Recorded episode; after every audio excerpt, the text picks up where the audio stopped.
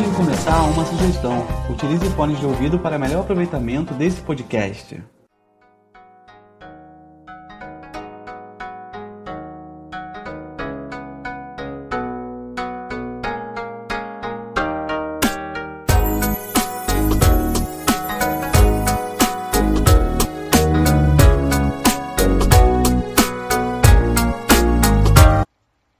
O ser humano é um ser espacial.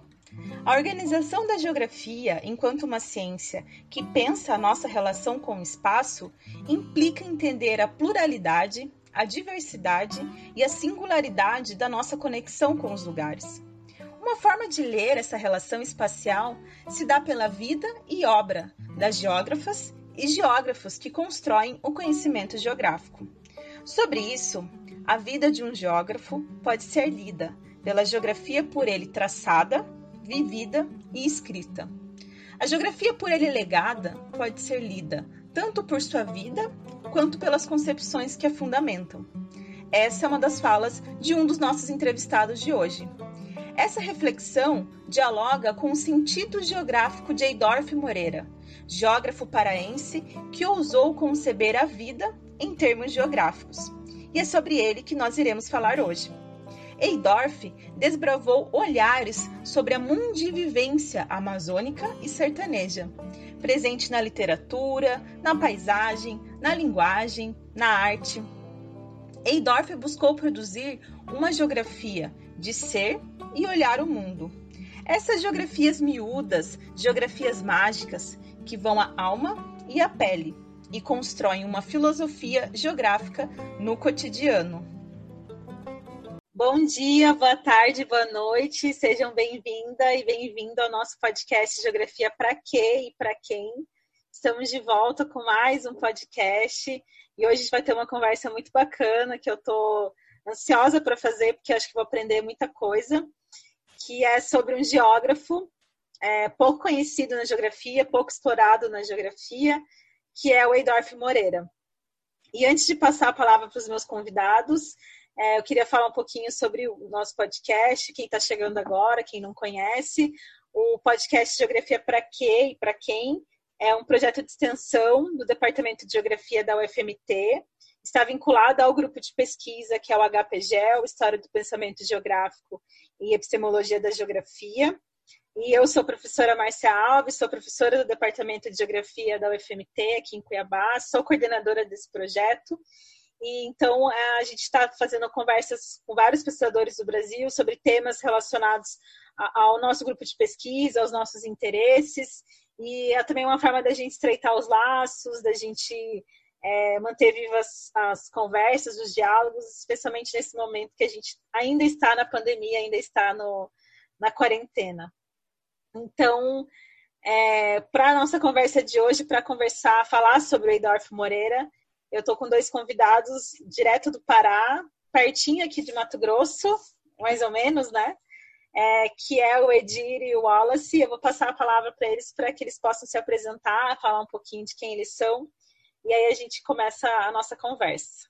Bom, vou começar, então, saudando aí o Wallace, a Márcia. Muito obrigado, Márcia, pelo convite. É uma satisfação poder participar né, desse programa é uma iniciativa muito louvável, eu diria. Então, e também poder falar um pouco sobre o EIDOF, né, que é sempre uma boa oportunidade para mim de poder divulgar e refletir sobre a partir do, do EIDOF Moreira, daquilo que ele produziu. Ah, geralmente, quando a gente se apresenta, né, a gente usa o nosso é, lugar institucional de fala, as nossas credenciais acadêmicas. Ah, ela faz parte também do nosso lugar de enunciação, evidentemente, mas eu gostaria de me apresentar de uma outra maneira, por aquilo que vem antes disso tudo, eu acho que é de onde eu sou, né? Eu sou um ribeirinho aqui da Amazônia Tocantina, do Baixo Tocantins, município de Mocajuba, de origem quilombola. Eu nasci numa comunidade quilombola, é, São Benedito do Viseu. Então, me criei aqui nessa beirada desse rio Tocantins, abaixo da hidrelétrica de Tucuruí. Portanto, eu faço parte desses ribeirinhos que foram afetados impactadas, sofreram o dano da construção desse mega grande empreendimento ali no final da década de 70, início de 60. E também eu, logicamente, eu sou um professor, né? eu exerço essa profissão militante que eu chamo de professor no campo educacional, ensino superior.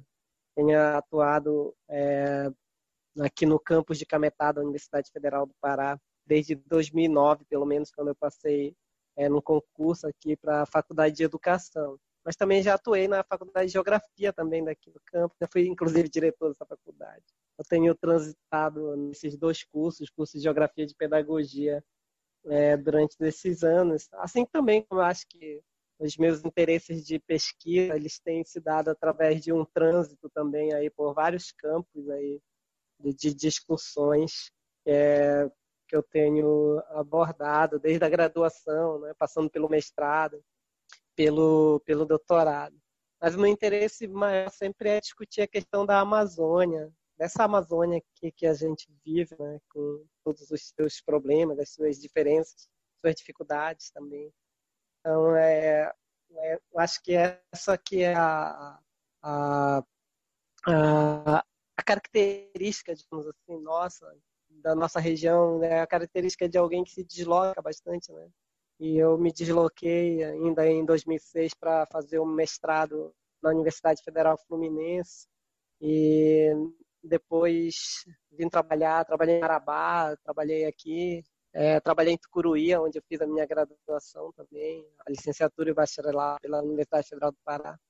E em 2011 e 2014, já trabalhando aqui em Cametá, eu fiz o doutorado na Universidade Federal Fluminense, orientado pelo professor Rogério Rasber também.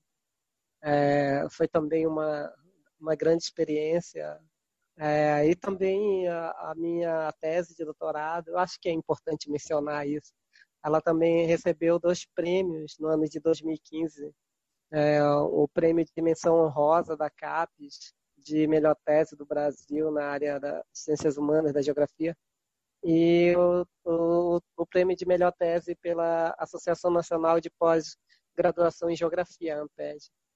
É, também recebi na área da Geografia Humana. Esse prêmio que em 2015 que é, foi uma grande honra para nós. É, o trabalho também que eu realizei junto com os ribeirinhos aqui da nossa região. É, as encruzilhadas das territorialidades ribeirinhas, que é o nome da minha tese, foi um, um grande experimento de pesquisa que eu tenho dado continuidade também nesses anos. Então, a Amazônia é, tem sido essa minha obsessão, digamos assim, de estudo, de análise, e para isso eu tenho transitado por várias dimensões dessas discussões, aí, principalmente a, a Amazônia Ribeirinha, desde a, desde a da expressão disso nos discursos, como é o caso dos ensaios que eu estudei na, na no mestrado, até a, até a, essa discussão mais é, sobre a população, grupos sociais e suas territorialidades, como é o caso dos ribeirinhos né, na região. Então, acho que esse é o meu lugar de fala aqui, é um lugar de fala bastante amazônica e bastante apaixonado pela geografia também e da universidade, né, onde a gente realiza o nosso trabalho. Uma universidade pública que tem sofrido esses últimos anos um forte ataque aí, né, do poder público, uma desvalorização muito grande, mas a gente continua na luta aí para é, em defesa dessa universidade mais pública, mais plural, mais democrática, mais aberta às pessoas, né? Aqui na nossa região a gente sente muito né, é, a importância da universidade. Você sabe disso para a inclusão das pessoas, para a inserção das pessoas da realidade delas. É, só para você ter uma ideia, desde quando o campus aqui teve esse processo de expansão através do Reúne é, de 2009, que começou a expansão aqui para nós, é, a multiplicação da, das pesquisas é muito grande. Nós tínhamos né, trabalhos sobre a região produzidos aqui, nós tínhamos em torno é, de 197 trabalhos é, publicados aqui na região, entre algum, poucas dissertações, poucas teses e mais monografias. E, é, e o último levantamento que eu fiz é, em 2017, nós tínhamos mais de 100 teses, mais de 100 é, é, dissertações, uma grande quantidade de outros trabalhos relevantes de pesquisa em várias áreas da história, da geografia, da educação, que é a maior parte, da letras, das ciências, da agronomia. Então, isso demonstra também a importância de nós lutarmos por essa universidade. A ideia aqui era construir uma, uma universidade federal, né, a UFAT, Universidade Federal da Amazônia Tocantina, e um processo aí que com esse governo não foi possível de levar adiante, né, por causa do, dos cortes dos recursos aí na, na educação pública federal. Mas é, é, da, é daqui que eu falo, né, deste, deste campo, desta universidade. E eu agradeço muito pelo convite, é uma honra poder é, fazer essa discussão com você, Márcia, e com o meu amigo Wallace. Ai, ótimo saber dessa tua experiência. Inclusive que a gente é, foi contemporâneos de UF, né? E a gente, de alguma maneira, deve ter se esbarrado lá pelos corredores da, da universidade. E eu que agradeço também seu aceite, ainda mais sabendo dessa, desse, dessa premiação da tese. E, então, acho que realmente a gente está com um especialista aqui de Edorfo Moreira para discutir sobre é, esse importante geógrafo e, e ver suas potencialidades. E Wallace, quem é você? Quem sou eu? no exato momento que eu estou nesse podcast, então, bom dia, boa tarde, boa noite. Eu sou, no momento, uma babá né, do meu sobrinho Arthur, então me perdoem quem está me escutando, nos escutando, de vez em quando ele vai falar, faz parte. Né? É, meu nome é Wallace Pantoja, né? Eu sou iquaraciense de Belém do Pará, né? Para seguir aí a proposta do Edi do lugar, né?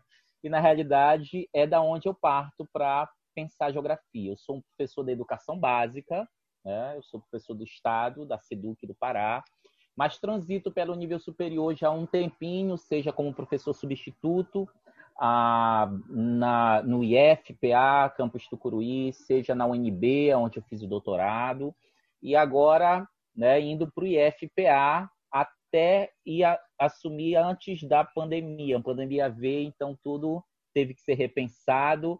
E, inclusive, para onde eu ia, não vou mais por conta não só da pandemia, mas dos cortes da educação. As vagas foram meio limadas e eu ia ficar em Belém do Pará, que é onde eu moro, mas eu estou indo provavelmente para Tucuruí.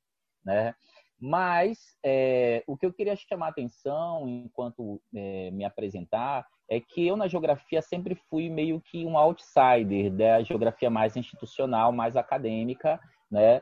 Seja porque eu precisava de grana na graduação, então eu fui pela via dos cursinhos, etc. Mas eu sempre me senti muito movido pela pesquisa, muito movido pela necessidade de compreender certas coisas, especialmente é, aquilo que hoje a gente é, meio que institucionalmente chama de geografia cultural e, junto a ela, a geografia humanista. Quando eu fazia a graduação, pessoal que está nos escutando, a gente ainda não tinha muito esses nomes é, fixados, né? Era meio que uma, uma busca por, por aspectos da geografia que não estavam não eram cartas na mesa tão claras. E aí eu estou falando, óbvio, de uma geografia feita na Amazônia, na UFPA, nos anos 90, final dos anos 90. Talvez em outros campos, em outros né, espaços, a reflexão do que hoje a gente chama de nova geografia cultural fosse uma realidade, mas aonde eu estava, não. Né?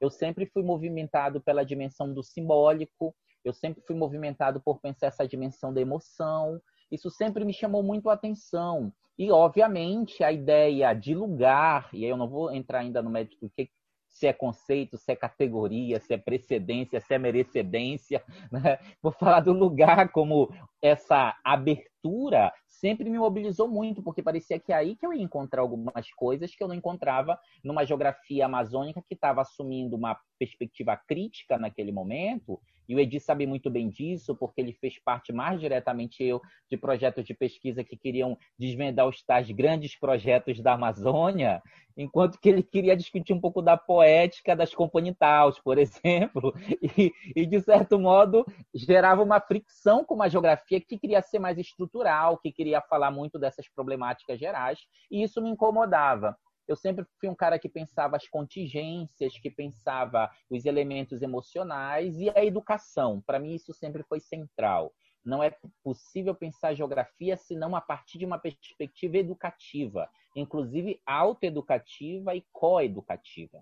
E aí, a partir daí, eu fui fazer bati cabeçada durante vários anos. Então, até para quem está escutando o podcast, saiba que é possível, depois que você fez uma graduação toda cagada, você ainda consegue uma inserção.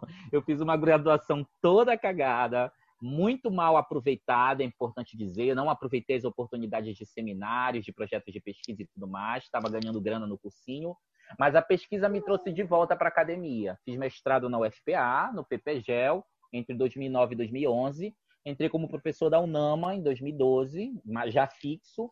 E em 2014 eu pedi, pedi demissão da UNAMA, é, porque ela não me liberou para fazer o doutorado com, com licença e tudo mais. Então pedi demissão da UNAMA e fui fazer o doutorado na UNB, onde fui professor também. E hoje faço pós-doc de 2014 a 2018 fiz doutorado na UNB e hoje faço pós-doc na UFPA onde a gente tem um trabalho que é o grupo de estudo grupo de estudo livre, eu enfatizo livre porque ele é livre mesmo, entra quem quer, a hora que quer, como quiser.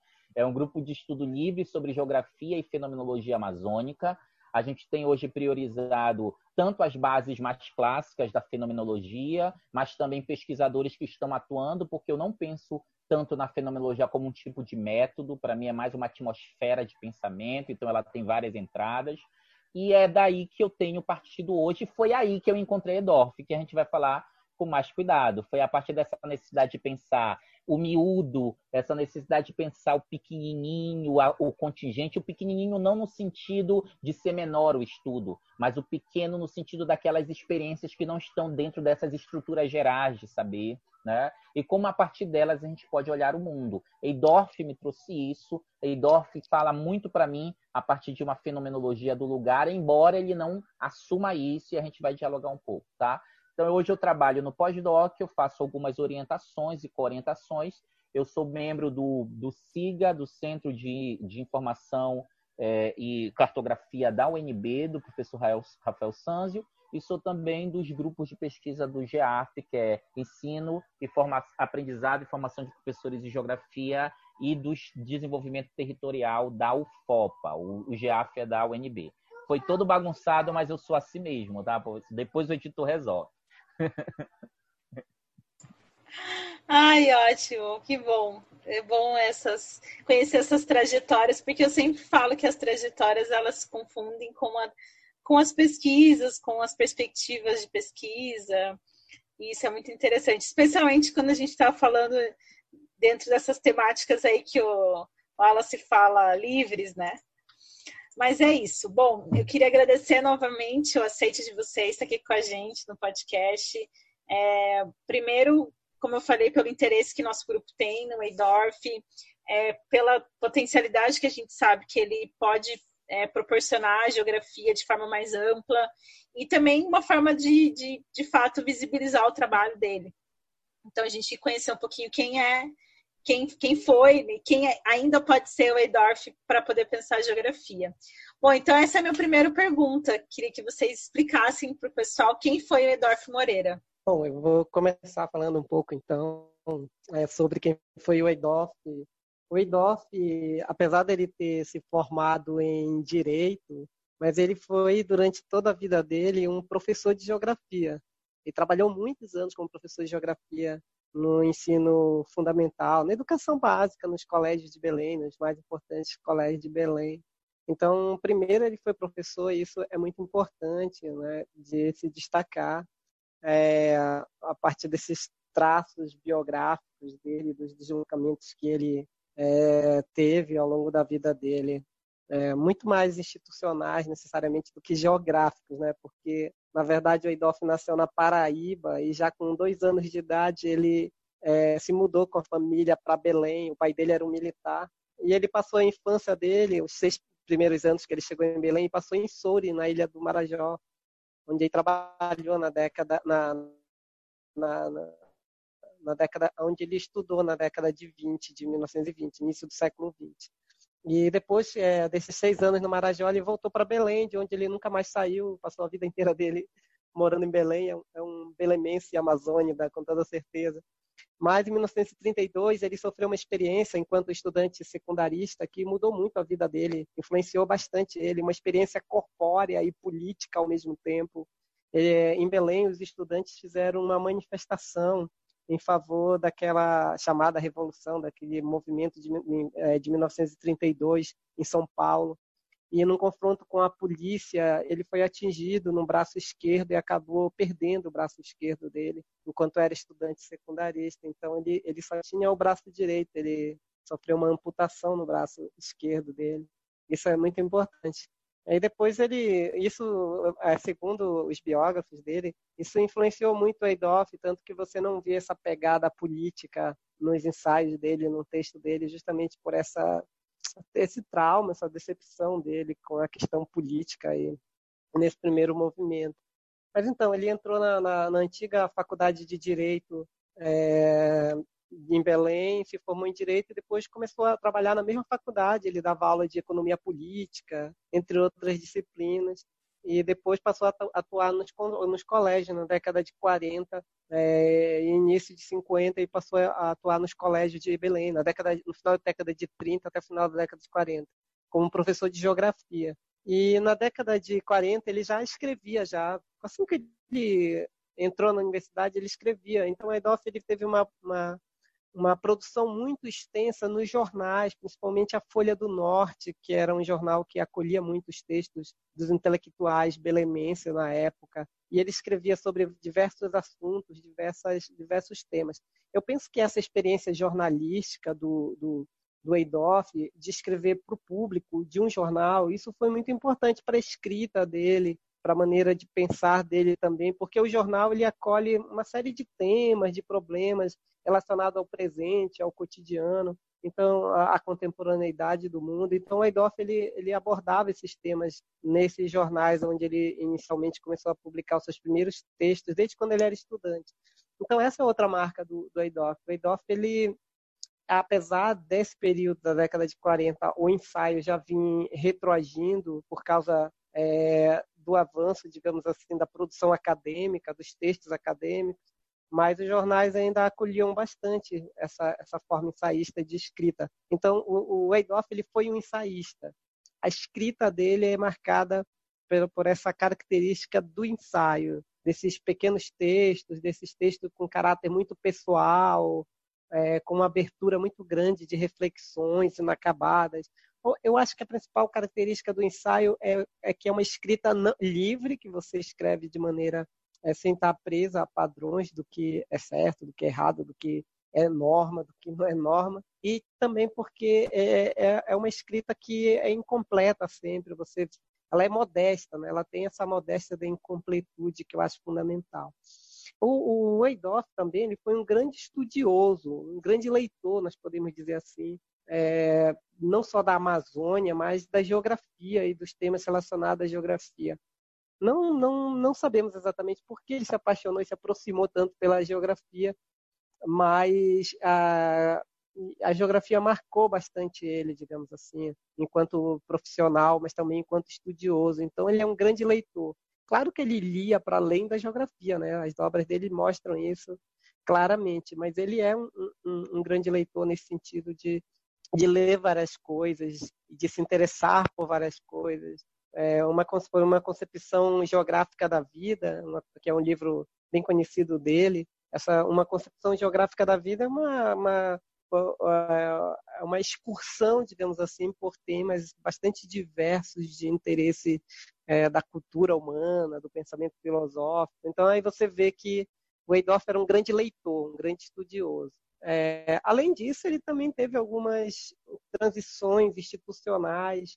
Depois da faculdade de Direito, ele trabalhou também em uma companhia de seguro. Ele também desenvolveu algumas, alguns trabalhos. É, é, quando a SPEV foi criada, o Arthur César Ferreira Reis é, convidou ele para fazer parte da, da, do setor de comunicação, alguma coisa parecida do, da SPEV em 1950 e pouco, 54. E aí ele, ele, ele fez parte desse PEV. E nesse momento, o governo federal, é, eles estavam no, lançando a, o primeiro plano, que não, acabou não rolando, né, pelo SPEV, de, primeiro planejamento do Estado para a Amazônia foi feito pela SPEV, né, essa, né, pela Superintendência né, de Valorização Econômica da Amazônia, nesse período. E, o, e havia uma grande discussão, mas onde é que começa a Amazônia, onde é que termina, que região é essa, né, o que é que a gente pode considerar como Amazônia. E o Eidoff fez parte dessa discussão, ele escreveu um texto inicialmente em 1958 para a Folha do Norte, sobre isso, sobre essa discussão do conceito da de Amazônia. E depois ele publicou esse texto no mesmo ano, é, com outro nome já, Amazônia o, e o tema, é, o conceito e a paisagem. Ele já publicou esse, esse livro, esse pequeno livreto aí, que é muito conhecido dele, e que tornou ele bastante conhecido, porque ele fez uma espécie de, de é, levantamento de tudo aquilo que você tinha construído é, sobre a Amazônia, das definições que tinham dado para ela, e fez uma crítica muito forte às perspectivas restritas de regionalização e definição da região, mostrando que a geografia tinha uma visão global a respeito da região, que é uma das questões muito importantes nesse texto dele, mostrar que uma região geográfica como a Amazônia só poderia ser definida globalmente e não apenas por um dos seus aspectos ou por um dos seus elementos. Isso foi uma, uma grande discussão que ele fez do ponto de vista teórico. É, mas ele, esse livro mesmo só foi publicado em 1960. E depois disso, na, ele passou algum tempo, depois ele foi convidado para ser professor na Universidade Federal do Pará, que ele não era professor, ele trabalhava no setor da divulgação da universidade.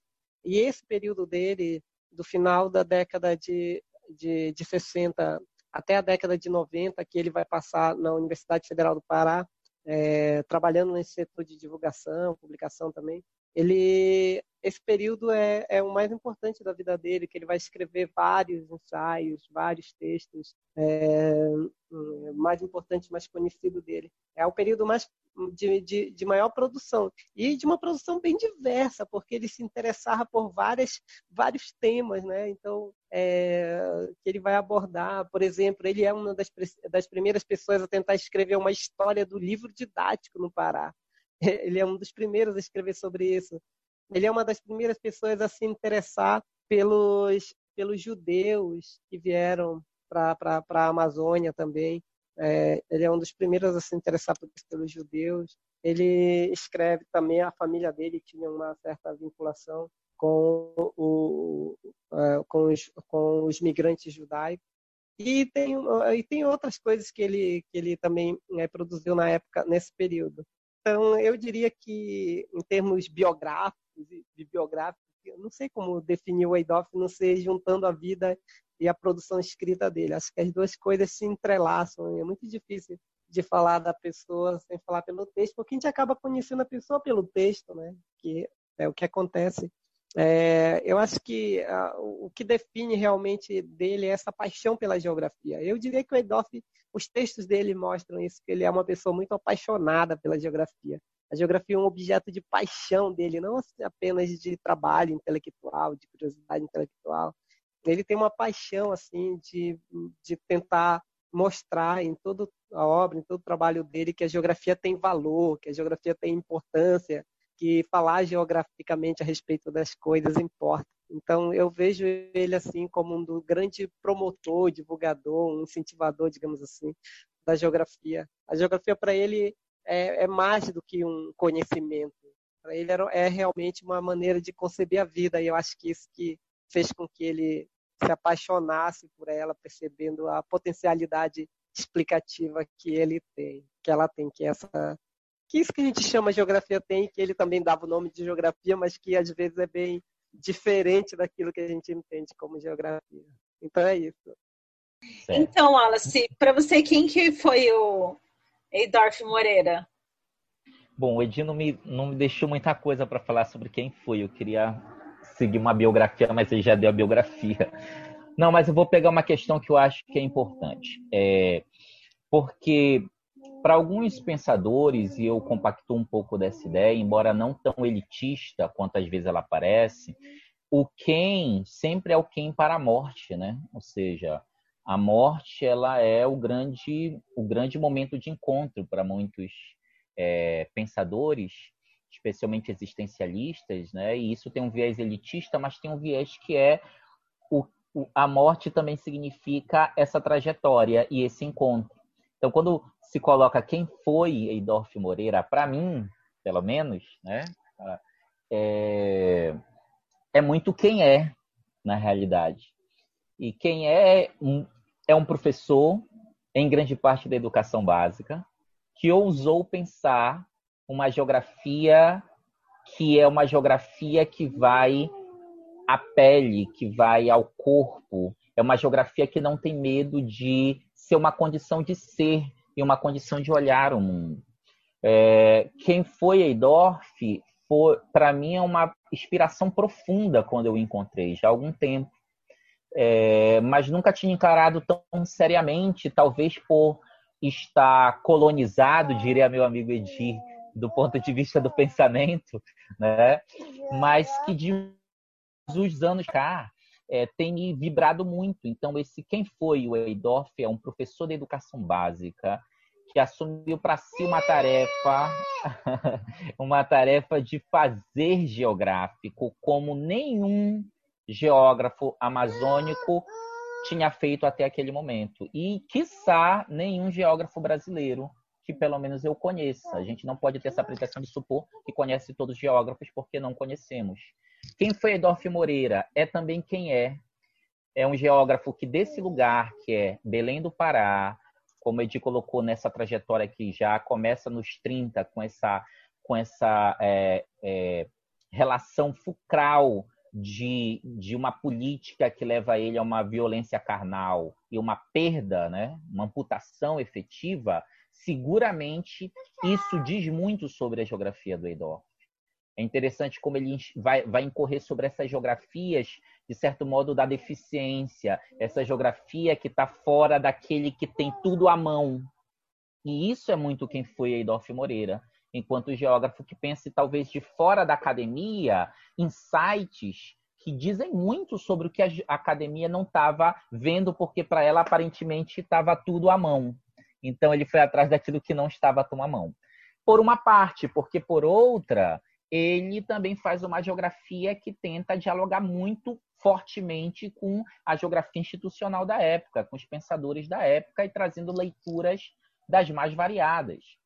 E eu diria um pouco mais nesse quem foi Eidorf, ele é essa inspiração para nós geógrafos amazônicos e especialmente nós geógrafos que somos professores especialmente da educação básica, quero dizer, para usar, se não na forma de artigos completos, se não na forma de livros densos, pelos ensaísmos, pelas possibilidades dos textos curtos, dessas experiências próprias que dizem às vezes parece muito pouco a geografia geral, mas talvez seja o que a geografia precise, e aí especialmente a geografia educativa ou a, ou, ou a educação geográfica, se quisermos usar o termo.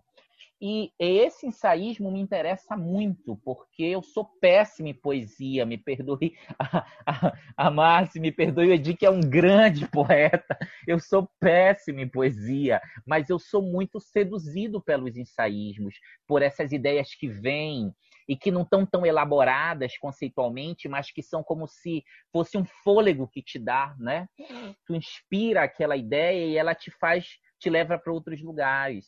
Eu sou um cara que pensa muito por figuras, por imagens, por, por, por fraturas. Então, eu, eu penso no Eidorf como esse cara que me ajudou a pensar uma geografia ensaística, uma geografia mais das noções e não tanto dos conceitos e das definições. Um geógrafo que tenta essa noção, e aí é um conceito sartriano, né? A noção não é tão bem acabada e tão fechada quanto é o conceito e a definição, ela é muito do calor do momento, ela é muito dessa aventura de, de cindir certas possibilidades não tão elaboradas e é muito feito na, a partir da historicidade do sujeito. Embora o Idorf se recuse e a gente vai falar um pouco mais disso, a falar muito do pessoal nos textos, né? Ele, ele, ele inclusive não acredita numa geografia do pessoal, do individual, a gente vai incorrer, incorrer um pouco sobre isso, mas ele, mas ele transborda isso no seu ser e na sua escrita, como ele bem colocou. Então, esse é para mim o foi que é Eidorf Moreira. É, mas muito bacana o que vocês trazem sobre esse Eidorf é, e aí, muito poético, assim, até essa leitura que vocês trazem, é, porque talvez a gente possa pensar que o Eidorf seja um, um, enfim, uma pessoa que ousou conceber a vida em termos geográficos. E aí viveu, de fato, uma geografia não só do ponto de vista teórico e conceitual, com esses ensaísmos que vocês colocam, mas viveu uma geografia em ato.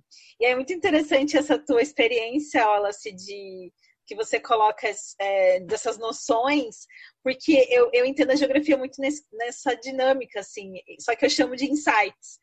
E eu trabalho muito com essa ideia de insights. Eu usei muito isso, inclusive, na minha tese de doutorado, assim. E essa coisa do é, temporal que você fala, essa historicidade da, da, desses insights é interessante, porque de fato surge uma ideia, você anota ali e depois você começa a elaborar, começa a pensar e, e às vezes é, eu vejo como que essas ideias não acabadas, essa noção não acabada, ela é tão potencial para os trabalhos e pouco explorada de fato, porque a gente às vezes quer encontrar fórmulas prontas, respostas prontas para as nossas indagações e, e talvez falta um pouco essa coragem, essa ousadia de de não entregar as coisas, de não entregar as respostas. E talvez o Waydorf possa ser um potencial justamente para isso, para a gente repensar é, a nossa própria concepção de fazer a geografia, de pensar a geografia.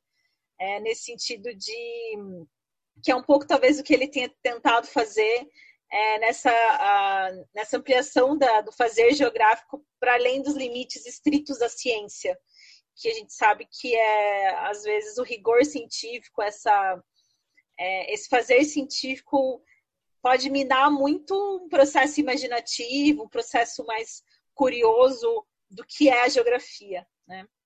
É, então, bom, vocês falaram várias coisas. É, é eu gosto muito do que o, o, o Edi usa o termo que não é, é biográfico, né, mas é bio, bio, bibliográfico, né? Mais ou menos isso, confundindo a biografia com a, a própria trajetória de, do fazer é, científico. Bom, e aí é, eu queria que vocês falassem um pouquinho quais são as produções do Eidorf na análise da paisagem e na análise dos lugares, em especial o contexto amazônico. Vocês trouxeram é, um pouco isso para pensar a, a, própria trajetória é, do Edorf, mas como que como que foi essa, esse desenvolvimento dele para poder pensar é, a paisagem e o, os lugares. Bem, eu, eu escolhi falar de quatro livros deles que eu acho assim bem interessantes é, do ponto de vista da Amazônia, particularmente. É, o primeiro, eu já até me referi, que é a Amazônia, o conceito e a paisagem. A primeira versão foi de 1958 e a outra versão que nós conhecemos é de 1960. Esse livro dele, é, eu fui um pouquinho injusto com ele na análise que eu fiz no livro Ensaios de Amazônia. Foi um pouco injusto com a Edoff, eu reconheço isso, mas é, é, um livro bastante provocador, assim, não apenas no sentido de o Edoff se desafiar e dizer assim, ah, uma Amazônia também pode dizer o que é a Amazônia. Né? Alguém da Amazônia pode é, entrar nessa disputa conceitual e, e, e definir também a Amazônia, delimitar também o que é a Amazônia e tal. Então existe, é, pela primeira vez, existe um autor, para vocês terem ideia da importância disso, existe um autor que desafiou o regionalismo. Ele não é um livro regionalista, ele é um livro de ciência, de, de, de concepção geográfica a respeito da região, e não é regionalista. Isso, isso que isso que eu acho que fez com que o Eidoff permanecesse à margem do, do, do, pensamento geográfico brasileiro durante muito tempo, porque o pensamento geográfico brasileiro caiu nas malhas do regionalismo. Tudo que foge ao eixo é, do, do, do, sul e do sudeste é, é, produção regional. E aí, então, mas como o Edolf não se encaixa nisso que eles definiu como produto regionalista, aí ele caía fora, ficou sempre fora dessa, dessa maneira deles conceber. E esse livro, Amazônia, Conceito e a Paisagem, é um livro teórico, conceitual, não é? extremamente elaborado, assim, do ponto de vista da organização dele, dentro daquela geografia tradicional que divide todos os aspectos da natureza, depois todos os aspectos da paisagem, né? do, do homem, da economia e tal, da natureza, da hidrografia, da hidrologia. Tem tudo isso no livro dele, mas a questão é a ousadia dele de tentar é, dar uma visão da Amazônia, ou uma definição da Amazônia que fosse geográfica. E, e ele foge a esse, essa ideia que nós tínhamos então de regionalismo. Depois ele escreveu em 1966 uma das coisas mais ousadas do, do Edoff, que é Belém, sua expressão geográfica. Um livro sobre Belém, né? Lógico, ele é um grande apaixonado por Belém também. Mas é um livro histórico, é uma geografia histórica. Não é um livro sobre o presente que ele vivia, não é a Belém de 1966, do final da década de 60. É a Belém do início da colonização, até o período da borracha, mais ou menos, que ele analisa, o século XIX, até meados do século XIX.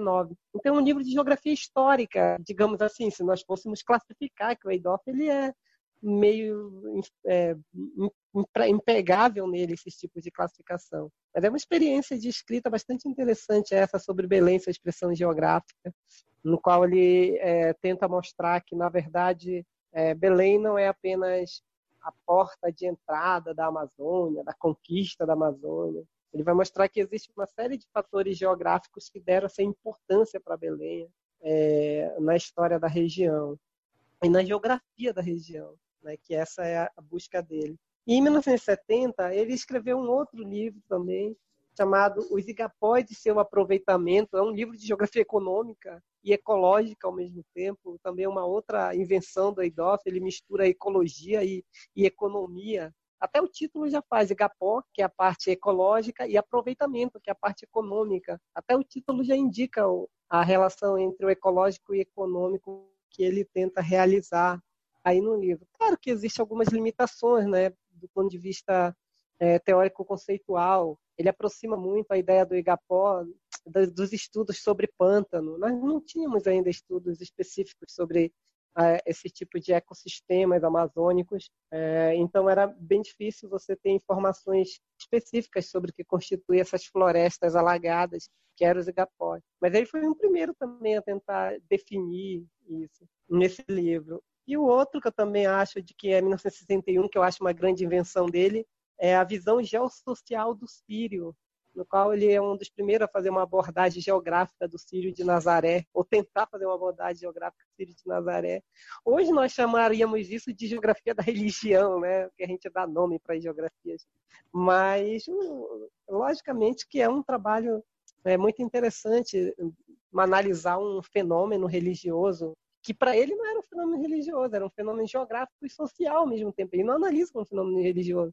Tanto que ele diz isso, que ele não está interessado na questão religiosa do Sírio, ele está interessado na questão social e, e, e geográfica desse Sírio. Hum, é como é, é, uma teoria também que o Eidoff tenta desenvolver aí de que o Sírio de Nazaré, na verdade, ele expressa um conjunto é, cultural, muito específico da região amazônica, que tem a ver com a religiosidade, mas tem a ver com o papel que Belém assume diante dos outros, das outras localidades ali é, da região, porque é, é uma área de confluência e o Sírio ele serve tem essa, esse papel centrípeto né, de atrair também para Belém. Então ele diz que Belém não atrai apenas do ponto de vista econômico e geográfico, mas atrai também nesse sentido mais que nós chamaríamos de cultural, né? Que é o que que o Sírio propõe. E por último, em 82, em 1982, já ele escreveu um outro livro que eu considero também muito importante, que são as influências amazônicas no Nordeste, na fase áurea da, da borracha. E esse livro também é, uma, é um exemplo assim daquela geografia que a gente consideraria muito raro no Brasil, essa geografia interregional? Hoje no Brasil nós temos uma carência muito grande de entender como é que funcionam as relações entre as regiões. E o Eidoff tentou mostrar isso do ponto de vista da Amazônia, como a região Nordeste e a região amazônica se comunicaram, se interagiram, se influenciaram umas às outras. É, a nossa perspectiva seria muito mais de verificar como foi que os nordestinos que vieram para a Amazônia influenciaram na Amazônia. O Eidoff não, ele queria mostrar como é que a Amazônia influenciou no Nordeste, e aí ele vai usar a literatura como exemplo, a linguagem como exemplo, a simbologia como exemplo, porque a, a Amazônia ela continua até hoje como um símbolo. Os nordestinos ainda têm uma imagem simbólica da Amazônia muito forte, e eles tinham antes e continuam tendo, né? Ele diz que houve uma transposição da ideia de Eldorado para os nordestinos. Os nordestinos viam a Amazônia também como uma uma ideia de Eldorado. Não era só uma questão econômica é, ou da, da, pobreza do nordestino que atraíam eles para a Amazônia. Mas essa imagem da Amazônia muito forte que foi divulgada pelos jornais, pela propaganda feita, da Amazônia como a terra da fortuna, da aventura, né, da, da, da, possibilidade de fazer riqueza fácil, um, um, tipo de representação que ainda dura até hoje é, a respeito da Amazônia, terra selvagem, etc. E o Adolfo Moreira explora isso, mostrando que o, o, no Nordeste, a imagem que se construiu a respeito da Amazônia como esse lugar da fortuna e da fartura ainda é, foi muito importante para a atração dos nordestinos para cá, que não foi só uma questão de propaganda do Estado ou porque eles estavam passando fome. Né? A imagem da região era bem, bastante sedutora, como ela era divulgada pelos meios de comunicação. E uma das novidades, inclusive, é essa questão das fontes nesse trabalho. O Eidorf não usa apenas fontes historiográficas, ele usa a literatura e o jornal como fonte para escrever o trabalho dele. Algo bem interessante também do ponto de vista da pesquisa geográfica, você usar fontes como essa, é, é, como a literatura e o jornal. E isso também é uma, uma coisa bastante interessante, que ele vai dizer que a linguagem dos nordestinos se alterou muito, porque as pessoas, muitos nordestinos, se fala muito sobre isso, de, da migração para cá, daqueles que não voltaram, mas muitos nordestinos que vieram para a Amazônia, eles retornaram para o Nordeste na época da borracha, alguns deles retornaram para o Nordeste. É, então, eles levaram também daqui a mistura do nordestino com o amazônida. Vou dar um exemplo para vocês de uma palavra, é, a palavra panavoeiro. A palavra panavoeiro ela é muito conhecida na, na Paraíba de respeito àquele facão que utiliza, uma, uma ferramenta que utiliza para derrubar a cana quando ela está madura, né, para nos canaviais. E aí, quando você vai cortando, a palha vai caindo, a cana vai se. E esse processo, tanto o instrumento quanto esse ato do trabalho, é chamado de panavoeiro, que na Paraíba tem um sentido de confusão, né, de, de coisa, confusão. E essa palavra, ela é muito comum aqui na Amazônia. É, as pessoas conhecem muito a palavra panavoeiro, só que o sentido que tem no Nordeste é, foi influenciado também pelo sentido que eles pegaram aqui da, da, da região do panavoeiro. Aqui o panavoeiro é relacionado à festa, né? aquele momento da festa onde está a maior agitação e tudo mais. Então, o panavoeiro aqui não tem a ver com uma confusão qualquer e tal, tem a ver com a confusão da festa, do momento da celebração não é o que o Eidolf discute, só tô, ele, ele utiliza outros termos que, a, a, que ele chama de amazonismos, que foram transferidos para o Nordeste na época da borracha. Mas o interessante é notar isso, que o campo da linguagem nordestina, ele diz que foi influenciada, de uma certa forma, é, pela linguagem que eles captaram aqui na, na Amazônia, que, com que eles tiveram contato aqui na Amazônia. Mas isso está muito mais presente não na fala comum do nordestino para o Eidoff, mas no, no, jornalismo e na literatura. Os, os escritores é, nordestinos incorporam muito na obra deles expressões que são típicas, construídas tipicamente aqui na região Amazônia.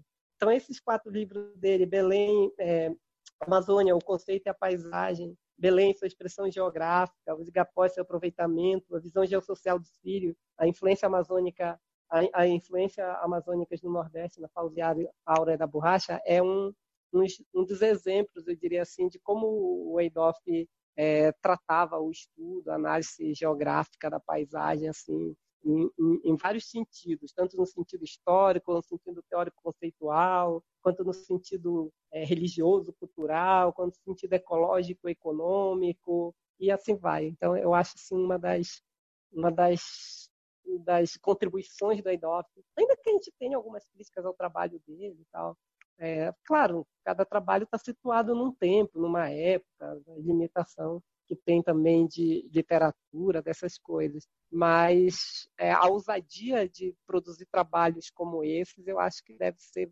valorizada. Edi, é interessante você levantar essas, é, esses trabalhos justamente pela, pelo problema que a gente tem de acesso a essas obras.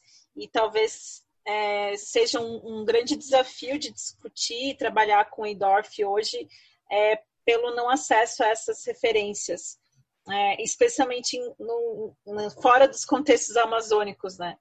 É, então é interessante a gente pensar e a ideia é a gente tentar juntos aí, talvez evidenciar as obras do, do Eidorf, né? Fazer essa reedição. É, para que a gente possa entender um pouco, de fato, o seu trabalho nessa análise da, das paisagens dos lugares, em especial evidenciando a Amazônia. E eu falo isso até como parte da minha experiência, até comentei com vocês anteriormente, é, minha formação foi Rio de Janeiro e Paraná e eu nunca tive acesso às obras do Eidorf, nunca tive esse contato. E eu sei que isso tem um, uma questão geográfica, de fato, pelas distâncias, pelo não acesso, mas também pela dificuldade de, de, de acessar as obras, né? De, de, ter essas obras disponíveis no, nesse circuito colocado mais como hegemônico, né? Da produção geográfica brasileira. E aí a gente sabe que isso, inclusive em outros tempos, é, dos tempos que ele produziu essas obras, é, tem, é uma questão importante pela não circulação, talvez, das ideias, e, e até hoje a gente ter é, esse problema de acesso. Mas é, antes de passar a palavra para o Alex, se ele quiser complementar mais alguma coisa, é importante você colocar é, essas questões que você traz é, foi feito, me parece que teve uma, uma obra chamada Obras Reunidas do Eidorf, que juntou todas as obras dele, né? E aí eu, é, eu li que tem quatro principais aspectos, assim, diríamos, que ele é nessas obras reunidas. Primeiro, esses aspectos, aspectos sobre a região amazônica, que você trouxe, os, os aspectos geográfico-literários, e depois eu queria que vocês também abordassem essa relação, essa aproximação que o Eidorf tem com a literatura, é, e também com a filosofia, com a arte e com a poesia. É, um pouco sabendo sobre a história cultural do Pará e também é, sobre os, um, novo regime de representação espacial da região, é, essa ideia de uma filosofia em termos geográficos e essas geografias mágicas. Então, é, Wallace quer falar? É só é, um adendo, né, em relação ao que o Edi colocou. Eu penso que é um texto que é seminal para geógrafos hoje lerem, que é a Amazônia, o conceito e a paisagem. Ele está livre, ele tá, tá, ele foi escaneado, né? Eu acho que pela UFPA mesmo. E se você jogar no Google, você consegue, ele te, te linka com esse site lá que ele está aberto, ou seja, você consegue ler ele. Você não consegue baixar ele, é naquele programinha que que você vai lendo ele online, né? Você não consegue baixar o documento nesse caso. Não sei se o Ed tem, ele escaneado, enfim, mas é possível ler. Por quê? Porque de uma maneira ou de outra é, é uma é, não, é, é um esforço e uma ousadia, como o Edi colocou, e ao mesmo tempo a gente tem que compreender como é que é, construções como a do Edorf Moreira, mesmo que a gente não faça referência direta a ele, é, contribuem para compreender o que, que é essa imagem regional e o que, que é essa delimita, delim, não só a imagem regional, mas a delimitação regional da Amazônia. Né? Eu tenho pensado hoje sobre como é que essa, essa imagem signo, que eu chamo, né? essa escala signo chamada Amazônia brasileira, se vocês pararem para pensar, é meio que um quadrante, é um quadradão assim, né? um retângulo, melhor dizendo, aquilo é Amazônia, acaba delimitando muito da nossa reflexão porque de uma maneira ou de outra é como se sugasse toda a reflexão para a Amazônia dentro desse retângulo que hoje a gente delimita como Amazônia, no mapa, eu diria, né? Então, o que eu quero chamar atenção com isso é que ainda que a gente não faça tanta referência, não faça referência ao Eidorf, ele foi fundamental para constituir esse esse retângulo e essa imagem mapeável de Amazônia no âmbito da SPEVIA, né, da Superintendência da, do, da Secretaria do Plano de Valorização Econômica da Amazônia, e no momento que ele desenvolve esse conceito, é, muito no, numa busca da síntese geográfica de várias rúbricas da Amazônia, né? Tem, ele, ele levanta o hidrográfico, ele levanta a vegetação, ele levanta os aspectos econômicos, mas ele diz, olha, isso são parcelares. De certo modo, a geografia era tão fundamental para ele que ela tinha e isso é do período, né? A gente sabe que essa é uma reflexão geográfica do período, a geografia como uma ciência de síntese, né? E não era só a síntese entre o físico e o humano, mas a síntese entre essas diversas rúbricas que são parcelares do espaço. Então, quando ele ousa desenvolver essa síntese geográfica, é um esforço muito grande, convenhamos, e ao mesmo tempo um esforço pouco reconhecido. o Eidorf é muito injustiçado no que se refere à produção sobre a Amazônia, e eu diria mais. A geografia brasileira teria avançado em termos de reflexão amazônica muito mais se tivesse assumido o Eidorf como um pensador não regionalista, ou melhor, um pensador desconhecido, mas sim acolhido ele. Não podemos dizer que é só desconhecimento. Sim, existe uma dimensão de um capitalismo editorial, a gente sabe, ele é muito evidente, né? É, existe a dimensão, como fala o Casanova, né, do, da, da colonialidade interna do saber, isso é real, mas a gente não pode perder de vista que algumas obras e textos do Edoff circularam em jornais paulistas, em jornais cariocas, muito nessa ponte que o é, Benedito Nunes fez. O Benedito acabou tendo uma projeção muito forte na filosofia nacional e internacionalmente. Para quem não conhece, busque conhecer também paraense Benedito Nunes, da filosofia e da hermenêutica é, é muito conhecido, eu fiquei impactado em ver uma estante específica para o Benedito é, na França, por exemplo, em Bordeaux. Né? Então, é um cara que tem um estufamento e ele levou o Edorf como um professor dele. Ele deixa isso muito claro. Era um professor, era um cara que ele dialogava muito diretamente e para quem ele tinha um respeito profundo para pensar a geografia paraense, mas não só paraense, uma geografia amazônica e insights para uma geografia brasileira. Então, o que eu quero chamar a atenção é leiam a Amazônia, o conceito e a paisagem. Ela é, é, é, é filho de um tempo dos anos 60, onde a gente estava costurando esse sentido do que é a Amazônia mapeável e reconhecível, e o Eidorf está lá como um seminal pensador desse sentido de Amazônia. Há problemas? Óbvio que há. Né? Eu acho que valeria a pena, inclusive, dizer os problemas. É, e aí eu estou muito me consubstanciando numa reflexão do professor Alfredo Wagner, né? Mostrando que há um, um corte mais demografista, né, que é um corte mais ligado a um aspecto biologicista, ele diz, né, no, no, no, pensamento do Edorf, por conta de não ter trazido muito a rubrica mais antropológica para refletir sobre a Amazônia naquele contexto onde os indígenas estavam enfrentando o Estado, literalmente, onde os ribeirinhos estavam perdendo já seus territórios e tudo mais. Mas reparem que a tentativa do Edorf é um esforço de síntese geral.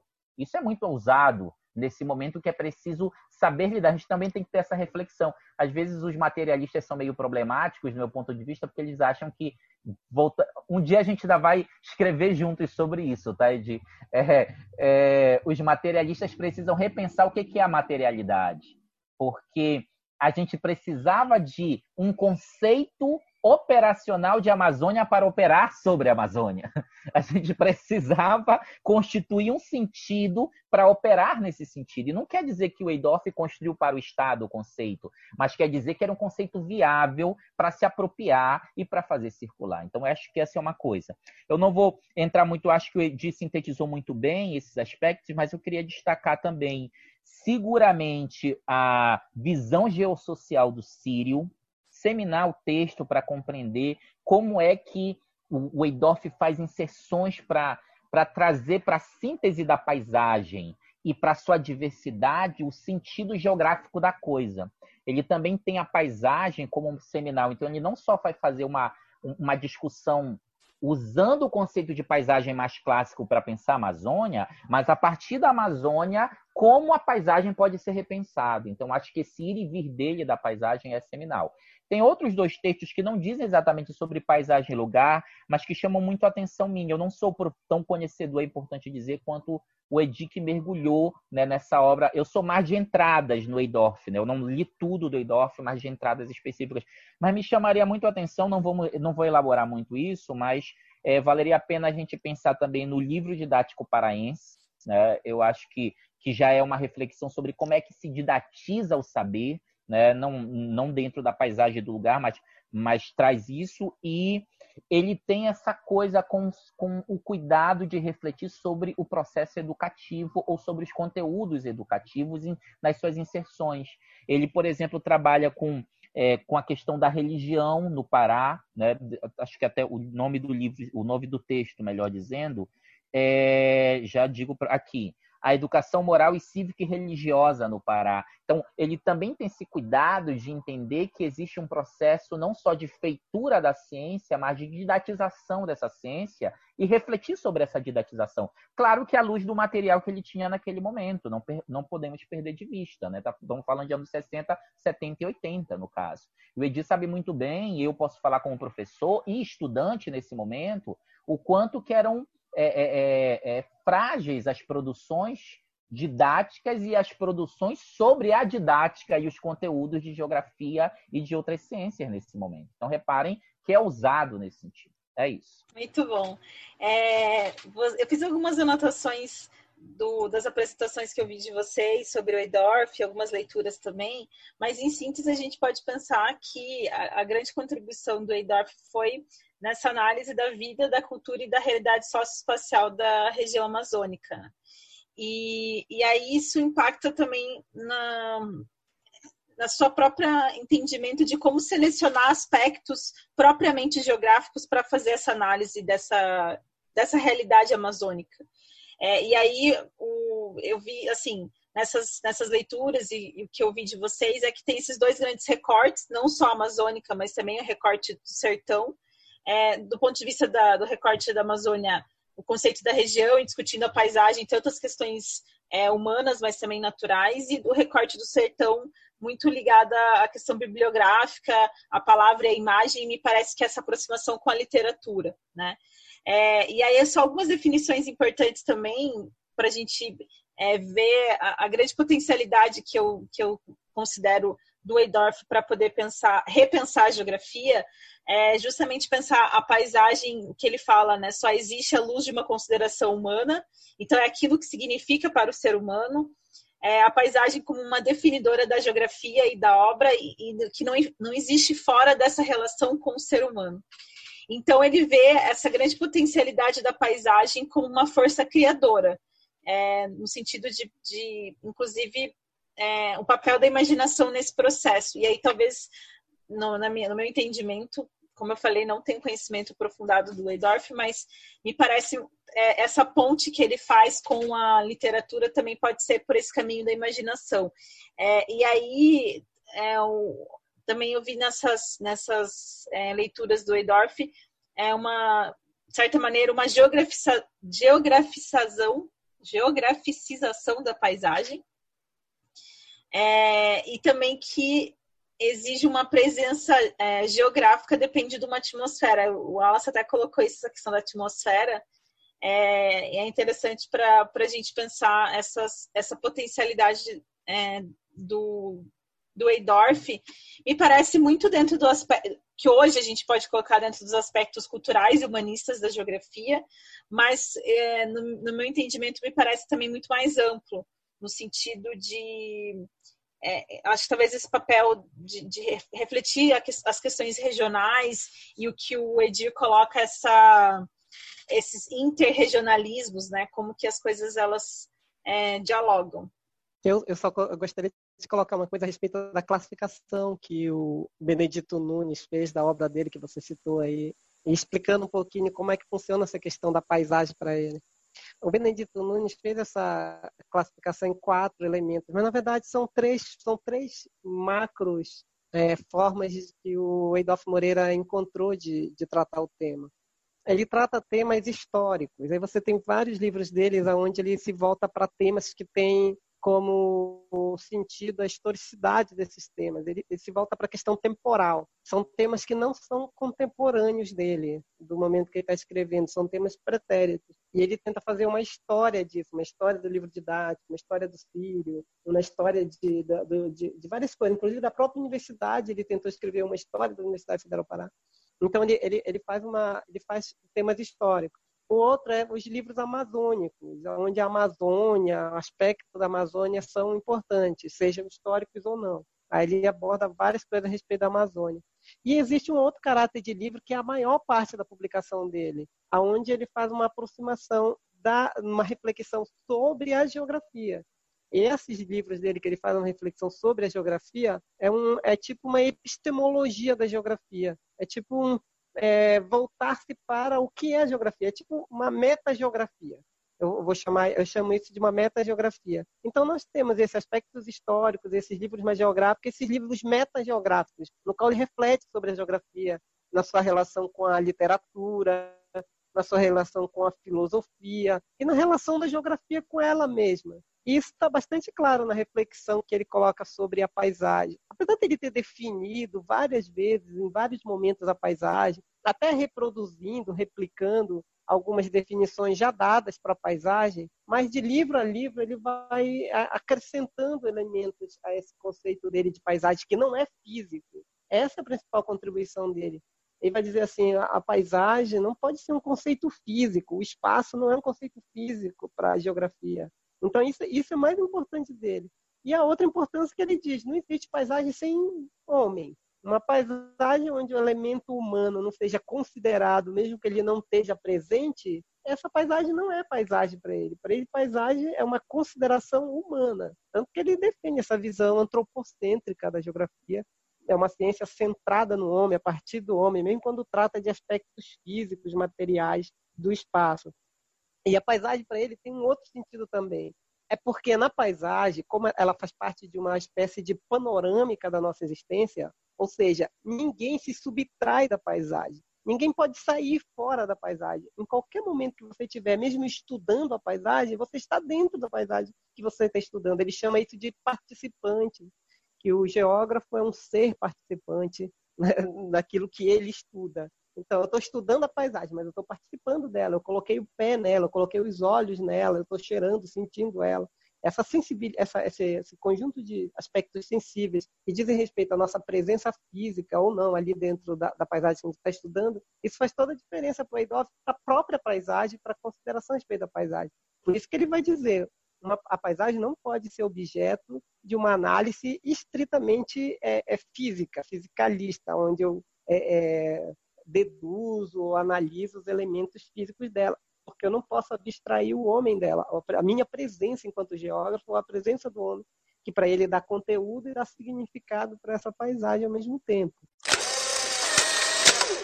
Olha, o pessoal estava muito animado por essa conversa, então nós decidimos fazer uma divisão desse nosso episódio do podcast. Então vamos fazer a parte 1 e a parte 2. Então aqui se encerra a parte 1 e em breve nós vamos disponibilizar também a parte 2. Então a continuidade dessa nossa conversa. Fica com a gente.